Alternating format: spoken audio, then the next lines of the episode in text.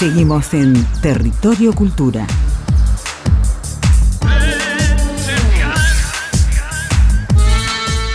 Bien, y así damos comienzo al tercer bloque de este programa número 26 de la tercera temporada de Territorio Cultura. Les recordamos nuestro mail territorioculturaradio.com. Allí nos pueden mandar sus cuestiones de agenda, nos pueden mandar felicitaciones si quieren, cariñitos y esas cosas también serán bien recibidos.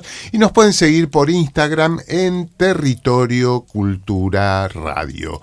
Bien, hoy tenemos una nueva columna, además de la columna de letras, de literatura, de artes audiovisuales, de artes escénicas y de música.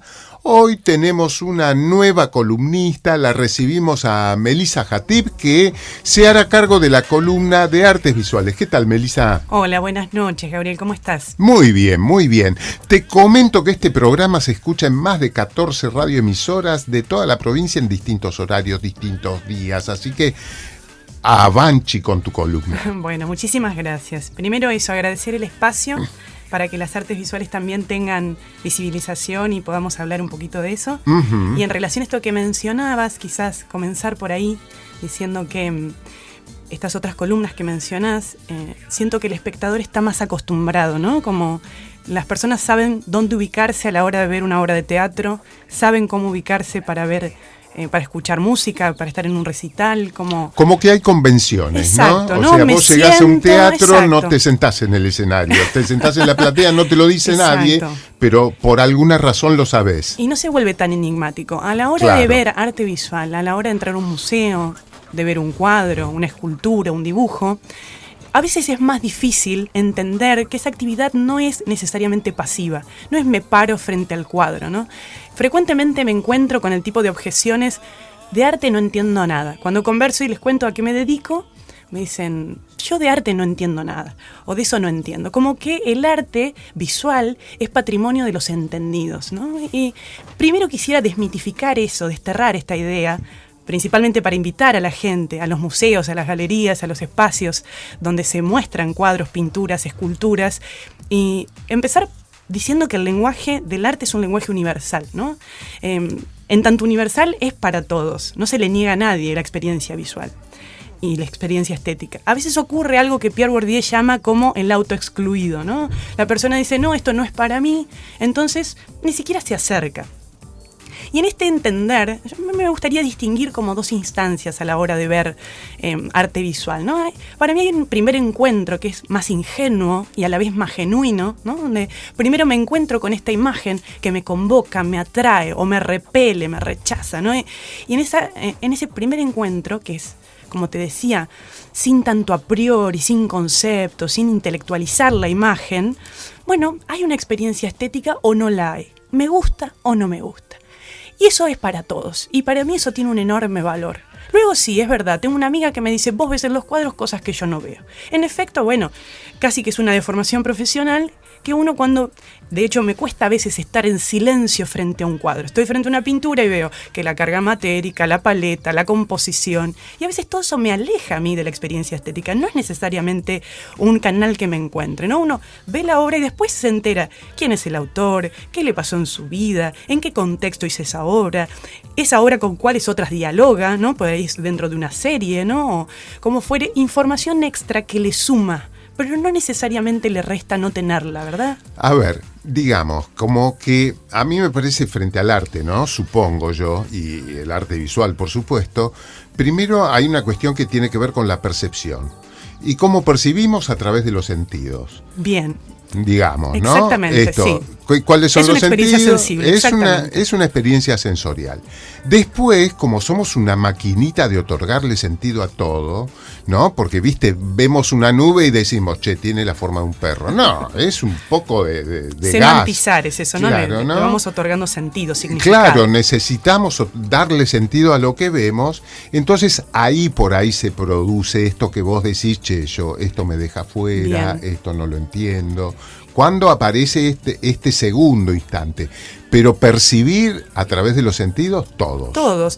Pero además yo digo, no, no, culpa, no culpo a nadie que no se atreva al arte visual, porque además eh, esto se trata del valor que le damos a determinadas imágenes a las que llamamos arte y a otras no. Porque no todas las imágenes son arte. Una radiografía no es arte, ¿no? Digo, o sea, el resultado de, la de la, del, estudio que te hicieron del riñón no es arte, pero es una imagen. Entonces, ¿qué, cualidades debe tener una imagen para llamarle arte y cuál no? Chan, chan, Entonces, chan, chan, porque también eso, ¿no? Eh, ese término se empezó a extender tanto, los límites de qué es arte, qué claro, no. el amigo Duchamp. Exacto, desde 1917 con el mingitorio de Duchamp en adelante, ¿no?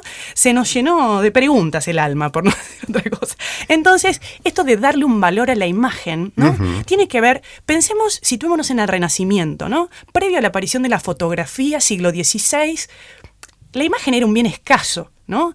Hasta la aparición de la fotografía en 1836 con, los daguerrotipos de Luis Daguerre, lo que teníamos eran pinturas, grabados, dibujos, y ellos, los dibujantes, pintores y grabadores, eran los encargados de armar ese registro, ese sustrato imaginario que heredaríamos, por supuesto nosotros, que nos ayudan a pensar en los rostros de aquellos reyes, sacerdotes, batallas, en las costumbres culinarias, bueno, en fin, la imagen tenía un valor per se, tenía legitimidad per se y no necesitaba que nadie más dijera que era valioso, porque era un bien escaso, porque era un bien original, único, auténtico. Era valioso por su utilidad, su funcionalidad, por cómo dialogaba en ese espacio-tiempo. Solo las personas de dinero podían llegar a tener un retrato de su hija o de sí mismo, lo que fuera. Entonces, cuestionar a la imagen en ese momento no era un tema, ¿sí? Sabía cómo dialogaba en su contexto. En la actualidad estamos absolutamente contaminados de imágenes, saturados de imágenes. Claro. No sabemos ni qué ver, ni qué valor darle a eso que vemos. En tanto, es a veces necesario la ayuda de un otro que nos diga, quizás por acá, ¿no? Y que nos brinde una mano, ¿no? Para que nos ayude a dar sentido. Estos, estos sujetos, ¿no? Que, que, a veces llamamos especialistas, que son eh, a veces necesarios para dar legitimidad a la obra, porque la obra no tiene soberanía por sí misma, eh, bueno, a veces son los curadores, ¿no? Que era un poco de lo que hablábamos antes del corte, en la pausa, ¿no? Que los curadores lo que hacen es ofrecernos un guiño, un sentido posible, una lectura. En este tiempo se habla mucho, ¿no? En las galerías, en los, en los museos de los curadores, y a veces no es una palabra muy frecuente que el común de la gente pueda saber de qué se trata. Entonces, quizás era como pedagógico contar, no sé si sí, te parece. Aclaro que curador, en términos del arte, no es alguien que te, que te cura el mal de ojo, ¿eh? No, no, o imposición de manos o que te tira el cuerito, ¿no? Es alguien que por ahí dispone elige y dispone una, no sé cómo decir, un recorrido, Exacto. ¿no? Una determinada mm, eh, guía que, bueno, no me todo, Gabriel. Qué bárbaro, no se puede hablar. En este país no se puede hablar. Exactamente eso que decís, digamos. El curador lo que hace es primero seleccionar un artista, de ese artista un cuerpo de obras, ¿no? Un recorte, decir, vamos a usar esta, vamos a, poner en la muestra esta y no estas, vamos a mostrar. Y en ese sentido, eh, bueno, cuando vamos a los museos y ahora vamos a ver que en vinilo aparecen textos, ¿no? Que están en la pared, ¿no? Que acompañan a los cuadros. Este paratexto que nos cuenta un poco el contexto en que se hizo esa obra o cómo dialoga con otras, en fin, nos brinda un posible sentido, una posible lectura, ¿no? Este curador lo que va a hacer de algún modo es facilitarnos la tarea de decir, ahora miro esto. ¿no? Y ahora centro mi atención y me concentro en esto, para no dispersarme en este universo vasto de imágenes que, insisto, donde no todo lo que vemos es arte y no todo lo que vemos es bueno a priori. Entonces la legitimidad ahora se construye a posteriori, a, a diferencia de esas imágenes de las que hablábamos antes. Bueno, Boris Groys, que es un crítico de arte también, dice que la curaduría lo que hace es curar una impotencia que tiene la imagen de mostrarse a sí misma. A mí me gusta pensar esa idea, porque como vos bien decís, no se trata de curar, porque no hay nadie enfermo aquí. En todo caso, los enfermos son eh, o, nuestros ojos ciegos frente a esta proliferación de imágenes. Y ahora eh, la gente no está viendo, pero aquí hay un montón de guirnaldas y que también distraen, digo. ¿eh? Claro, tenemos... está decorado. Este, hay un decorado porque mañana, hoy es miércoles 20, le aviso a quienes nos están escuchando en otros días, mañana es el 21 de septiembre y han hecho una decoración alusiva A, la primavera. Bien, entonces estos curadores van a ser mediadores, ¿no? Y entre la obra y... Y sus públicos sus muchos espectadores, ¿sí? Con, esa variedad de espectadores que hay, porque va a haber gente especialista, va a haber gente que no la es, hay gente acostumbrada a ir a los museos, hay gente que no. Em, entonces, si alguien me permite una sugerencia, es atreverse, ir a ese espacio que a veces se le atribuye como un espacio sacrosanto de los museos, ¿no? Lo mismo pasa a veces con las bibliotecas u otros espacios. Entrar, ¿no? Permitir que algo de eso impacte en los sentidos, como bien decías vos, y ser honesto con uno, si la experiencia estética ocurre o no. Digo, si esto me, me produce en la contemplación algún tipo de conmoción o me deja fuera, ¿no? Porque es lícito de ambas formas, no es necesario que ocurra, ojalá pase. Digo, porque el arte también supone una pausa en medio de el ajetreo de la vida cotidiana. Digamos que es una actividad extracotidiana. Totalmente, totalmente. Salís un poco de la preocupación de la inflación, de que no gane alguien las elecciones que nos hace temblequear. Exacto, pero esto que está diciendo es fundamental porque... Y por ahí hay una cuestión de, una relación que uno establece, ¿no? Claro, y esto que vos decís, que la estética, ¿no? También tiene una ética, por esto esta relación entre ética y estética, ¿no? Arte y moral también están de la mano. Quiero decir que la construcción social del arte, la construcción social de una imagen y a la inversa, la, imagen cuando construye también una idea social, un ideario, ¿no? Un imaginario, nos ayuda. Decís esto y me acuerdo de Juanito Laguna. Por, ejemplo, con, con, Bernie. Sí, pero vamos a dar un ejemplo como más sencillo para ver ética y estética. Alguien mata una cucaracha, es un héroe, pero mata una mariposa y es un desgraciado. Digo, hay valores estéticos a la hora de hacer juicios morales, ¿no? Em, claro. Safransky dice algo que me gusta mucho. Dice, el arte es grande y la vida es breve. Entonces hay que ser muy selectivos a la hora de qué voy a ver, qué voy a apreciar. ¿no? Em, en este sentido, eh, y Calderaro también dice algo que me gusta, dice, la vida así como la tenemos en lo cotidiano, la realidad nos resulta exigua, insuficiente. ¿no? En tanto insuficiente hay que poder insuflarle un poco de aire, dice él, ¿no? Como todo el tiempo estamos un poco acá y un poco en otro lado. Eh, soñamos, ¿no? especulamos, fantaseamos. Entonces ahí entra el arte, ¿no? Como una suerte de amortiguador y de respiro frente a, esa insuficiencia de la vida. Con respecto a esto que decís de la insuficiencia de la vida, digamos, sí, el arte nos permite extender, como, ¿no? Como, eh, viste, cuando aprendes a manejar el auto, una de las cosas que tenés que aprender es a expandir tu conciencia corporal, como para más o menos no llevarte a ningún otro auto por delante, ni matar a nadie, tener como una conciencia que exceda tu propio cuerpo. Y frente a la experiencia artística pasa un poco eso, ¿no? Es, eh, es como un proceso pregunto, ¿no? De extrañamiento, aquello que de pronto en la vida cotidiana no le das bola, de pronto cuando estás en una actitud contemplativa, empezás a ver otras cosas y también a pensar otras cosas. Ciertamente, ciertamente. Heidegger decía que para que el arte aparezca y exista se necesitaba un temple particular de ánimo, ¿no? Y a mí eso yo le creo ahí, ¿no? Pero, y también Teodoro Adorno hablaba de que se eh, hablaba del grado de humanidad de una persona en relación a su adhesión al arte. Pero no estoy tan segura de esto segundo, ¿no? Pero de lo primero sí. Para poder apreciar, para que el arte entre, es necesario una pausa, ¿no? Es necesario de un tiempo de detenernos, ¿no? Y abrirnos, de una apertura, ¿sí? En ese sentido estoy de acuerdo con vos.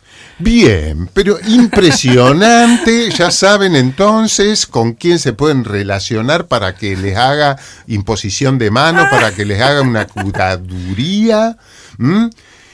Ha pasado por Territorio Cultura Melisa Jatib.